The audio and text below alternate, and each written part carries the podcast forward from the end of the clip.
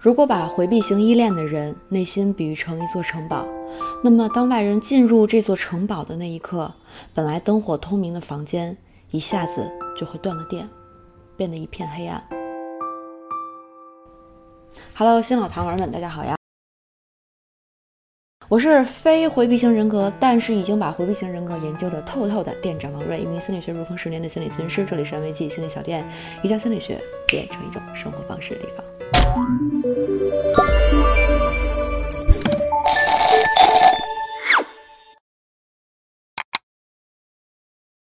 回避型人格在后台的提问频率一直是榜首，但是这个话题实在是太大了哈，我迟迟没有把它做成视频。果然呢，跟大家做了一个收集之后，又把后台给炸了。但是我发现很多人对回避型人格是有着非常非常大的误解的。今天我们就来好好聊一下这个千古难题。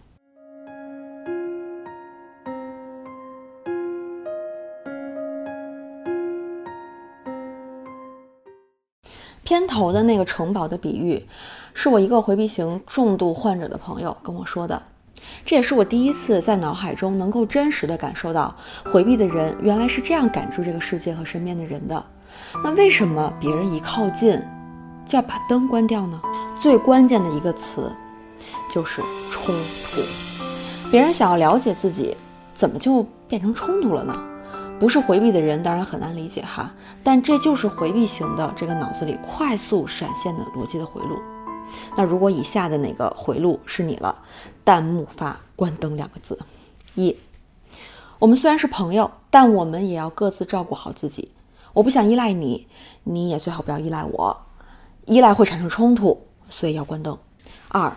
虽然我挺喜欢你的，但是你对我的了解太深入了，不可避免的会知道我更多的想法。那这些想法未必和你是一致，不一致就会产生冲突，所以要关灯。三，虽然我也很想拥有一段感情，但是在一起就可能会分开，分开就会产生冲突。那我宁愿从未体验过，也不想失去，所以要关灯。四，虽然我已经不喜欢你了。但是主动提出分手可能会伤害你，伤害会带来冲突，所以我宁愿一直没有感情的交往下去，同时关掉灯。像这样的关灯时刻啊，有很多很多。总结一下就是呢，只要回避型的人捕捉到了一丝丝冲突的可能性，就会关灯，这是一种下意识的反应。造成回避的原因呢，也是有先天和后天两种哈。那我们先来看先天，在我们还是一个小 baby 的时候，会表现出呃对于照顾我们的人不同程度的这个依恋程度。比如说，如果照顾你的是父母，然后那个时候呢，你的特点如果是没有冥想特别黏他们，或者说反感他们，那么就会比较更接近这个回避型依恋的状态。所以呢，你要想知道你是不是先天就有这个倾向，可以问问在三岁之前是谁照顾你的。然后呢，了解一下当时自己是个粘人的宝宝呢，高冷的宝宝呢，还是爱哭闹的宝宝？那高冷宝宝可能就是有回避倾向的。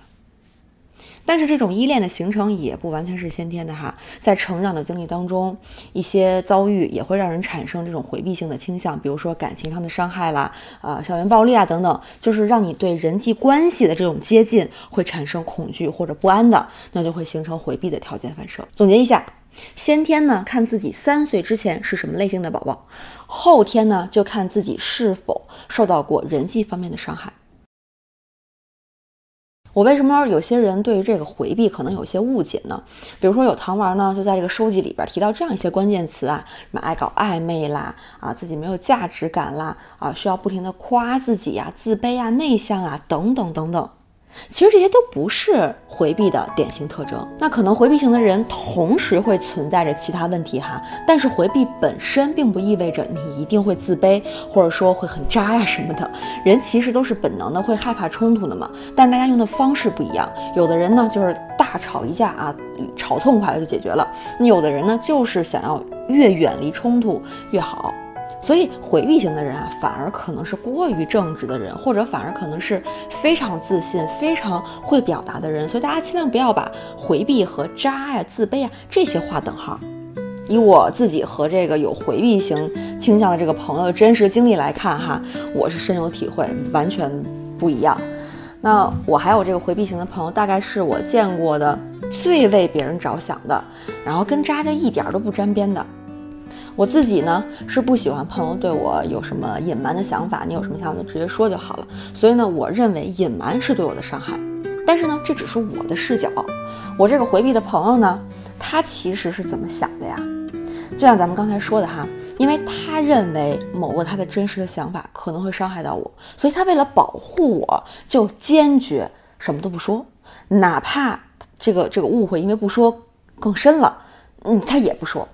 所以这真的是让人特别头疼的一个状态哈。那如果身边有回避的人，呃，该怎么相处呢？我待会儿会详细来说。这里我说这个事儿，只是想告诉大家，因为不同的人格之间的确很难做到真正的感同身受，所以不要轻易的拿自己的标准来去评价自己其实并不那么了解的人。总结一下，回避就是一种处理冲突的方式。跟有些人特别爱作呀、特别粘人啊，其实是一样的属性的。它并不等同于渣、自卑或者是内向这些。如果自己是回避型的依恋，该怎么办呢？一，我们首先需要明确的一点是，回避型依恋不是一个必须要解决的问题。有些时候呢，我们的一些回避其实就能够很好的保护我们。只是如果回避给自己带来了非常非常大的痛苦。你不能承受了，那肯定就需要调整一下了，对不对？但注意哈，是给你自己带来的痛苦，你自己想要改，这个出发点是很重要的。二，然后我们要去理解自己的回避，而不是责怪，这样才能帮助我们更能看清楚自己内心真正担心的是什么，这样才有可能在发生回避的当下，或者甚至之前，就能让你跳脱出来。三。嗯，再来呢，就是你要做出尝试这个时机的选择是很重要的。在别人接近我们，然后我们下意识的就是回避的那个时候，肯定是来不及反应的，也是来不及鼓起勇气去面对的。因为回避来的时候发生实在是太快了，所以更好的时机是什么时候呢？在没有人要刻意的接近你，你也没有什么危机感的时候，你可以去主动的思考周围的人，你去看看哪些人。是能够让你自己的恐惧感最低的，让你自己最不排斥的，最可以信任的，那么你就可以有意识的在和他们平时的相处中多去表达一些自己的想法啊，哪怕只有一点点也可以。只有当我们主动体验到了更多的哦，我可以主动的面对痛苦，这样的情况下，痛苦还真的减轻了。那这个过程才会真正的让你感觉到你的尝试是有效果的，也愿意继续的去啊练习这个过程。其实这跟我之前常说的一些规则差不多哈，就是你别等到自己身体已经垮了，然后再开始锻炼身体，那肯定是来不及了，也不会有任何的效果。当你真的因为回避特别难受的时候呢，你需要的是休息。但是状态好一些的时候，你可以根据自己的这个意愿去做一丢丢的尝试。那这个方法呢，我跟我的这个回避的朋友讨论过，他就会在嗯我情绪特别好的时候，呃愿意跟我分享一些他私密的事情，呃每次他都只说一点点，我当然很开心了啊，但是也不能太激动啊，呃那当然是就是比较淡定的那种反应会更好一些。他后来呢甚至会尝试给我一些建议，这这他以前是根本不会说的哈。呃，我也都非常平静的，呃，去去听，而且再再跟他去聊。慢慢的呢，他的回避的问题其实就没有那么严重了。不过有些人的回避呀，可能太深太重了。如果你自己也觉得特别特别影响生活啊，自己不舒服了，而今天的方法又帮不到你，那么你就需要及时的寻求专业的帮助，这是一个信号。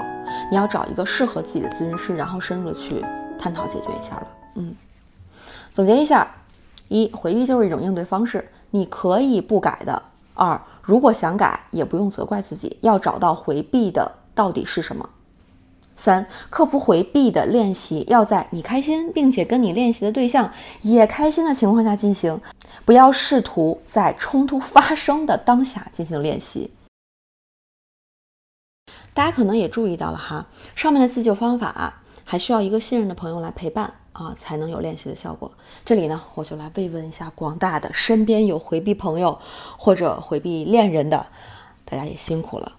相比于自己是回避型的人，那和回避型的人相处或许是更痛苦的。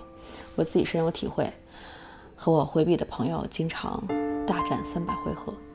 毕竟，呃，有些回避型的人，他其实挺接受自己的回避的，啊，这就是他们自己的应对模式嘛。但是对于和回避型的人相处的朋友或者恋人来说的话，可能这个也挺需要努力和练习的。那在这里呢，我给大家两个建议，第一个就是要分清对方是否是真的回避型的人。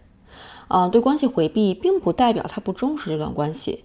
如果我们能感受到对方对这段关系的重视，同时我们又想去维护好这段关系的话，那我们才有必要去做这个练习嘛，对吧？有些关系看似是回避，但其实是根本不在意的。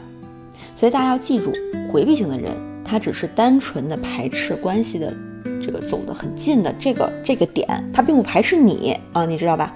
他没有任何的，也没有他也没有任何的利益所图。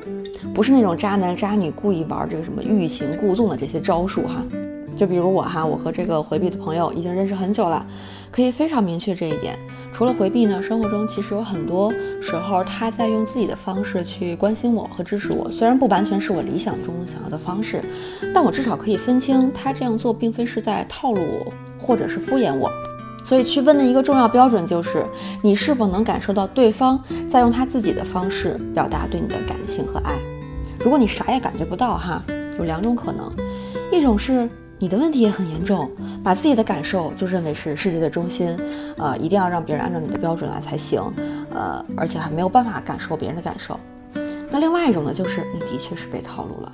那这个时候呢，你就要问问身边同时了解你和那个人的第三人，嗯，你看看他是怎么看待这件事情的，也许可以给你提供一些相对客观的，但是真实的思路。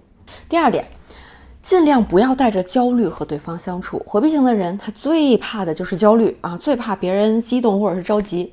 比如你发个信息半天他没有回复哈，尽量就不要一直追问，一直追问，一直追问了，因为这个时候他自己可能也在内心斗争。如果我们表现得很焦虑的话，那就会加剧这个人对我们的回避。这个时候他脑子里可能在想：哎呀，他那么焦虑啊，那肯定之后会有很多冲突，那那还是不要在一起了。所以最重要的呢，就是保持我们我们啊，保持内心对回避它就是个它的特点的这么一种接受，啊，让他在他自己的舒适区待一会儿，而不是改变他。所以总的来说呢，你就是要发现对方的回避，并且接受他。这个我承认啊，真的是非常非常非常不容易的，因为这会忽视我们自己的内心需求嘛。所以是否要和回避型的人？去做朋友，或者说去成为恋人，这个是你要做的一个选择，量力而行，不用勉强自己。我也是经历了很长时间的思想斗争，才决定去试着理解我这种类型的朋友的。而且我突然发现，我身边不止一个。虽然回避经常会让我抓狂，但是在我真的需要帮助的时候，反而是他们能第一时间给我支持和帮助。所以呢，那我就陪他们一起练呗。啊，总结一下练习的方法。一，学会区分真回避还是真套路，标准是你是否能感受到对方的爱。如果感受不到，那你要看自己是不是也是一个没有安全感的人。二，对方回避的时候别焦虑，你自己该干嘛干嘛。对方感觉到空气冷却下来了，他自己就会颠颠的过来找你玩的。三，就像回避型的人，他们可以不改一样。你也可以不接受和这样的人成为朋友或者恋人的，这是你自己独立的、自由的一个选择。好，终于把回避这个坑填上了哈，真是太开心了。这个视频历时很长，好多糖丸做完那个问题的收集之后就一直在催我。希望今天的视频能够让非回避型人多了解一下回避型的宝宝，也希望回避型的宝宝可以理解一下非回避型人和你们相处时候的痛苦，大家互相理解。我相信，不管是否回避，都一定能找到互相都能听得懂的语言。因为我自己也经历过很多这样的朋友嘛，所以我可以自信的跟大家说，一定可以的。最后说一个好玩的，我有一个回避的朋友，啊，也是我高中同学，他特别喜欢搞科研，现在在美国读博，从来都是我主动联系他，可以说几乎啊一次都没有主动联系过我，他的手机就好像不存在一样。他几年前去美国之前，我和他妈妈一块儿去机场送他，他妈跟我吐槽哈，吐槽了一路，就是怎么联系不上他，多痛苦什么的。我就跟他妈妈说，你想给他发信息就发，不用期待他的回复，因为他一定收到了，而且收到的时候一定能感受到你的爱，只是。频繁的回复信息不是他习惯的方式，因为不经常联络嘛，所以我真的会忘了我有这么一个朋友。但神奇的是，每次通电话，都好像还是我们高中同桌的时候的那种感觉，从来没有变过。好了，今天的视频就到这里。我们最后的纪念弹幕，咱们分两个阵营来发吧。非回避星人就发你的回避，我会试着理解。那回避宝宝呢，就发跟我的回避相处。你也辛苦了，嗯。最后送大家一句我的感受哈，我们太不同了，我们太不一样了，但我们仍然可以相爱。好，文字版、音频版，我们增加了音频版哦，欢迎关注安慰剂公号，后台回复“回避”两个字就可以收到了。啊，最后记得三连打卡。